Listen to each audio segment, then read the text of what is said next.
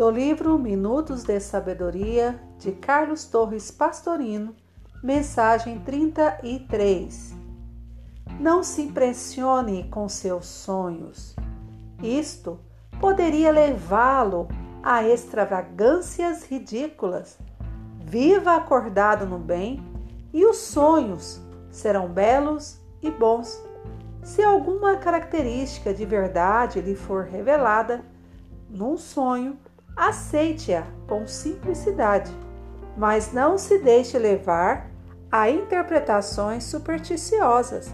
Procure sempre o lado bom das coisas.